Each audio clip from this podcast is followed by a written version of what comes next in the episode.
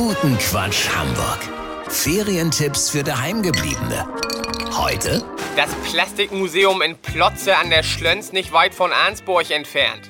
Das Plastikmuseum in Plotze wurde 2019 fertiggestellt und besteht tatsächlich zu 99% aus Plastik. Bis auf die zwei Keramikbecken auf den Toiletten.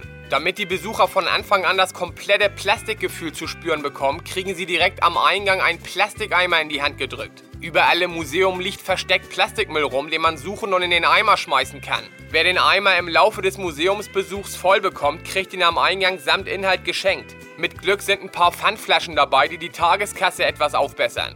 Auch spannend ist der Room of History, wo man die sagenhafte Geschichte des Plastiks offenbart bekommt. Leute, der erste Mensch, der aus einer Plastikflasche getrunken hat, war zum Beispiel Harry Duncan, ein Zuhälter aus Oklahoma. Das war 1885. Das ist nur eine von vielen atemberaubenden Infos, die man erhält. Abgerundet wird der Besuch mit dem Bistro Plastik Gourmet, wo man leckere Plastik-Currywürste bekommt.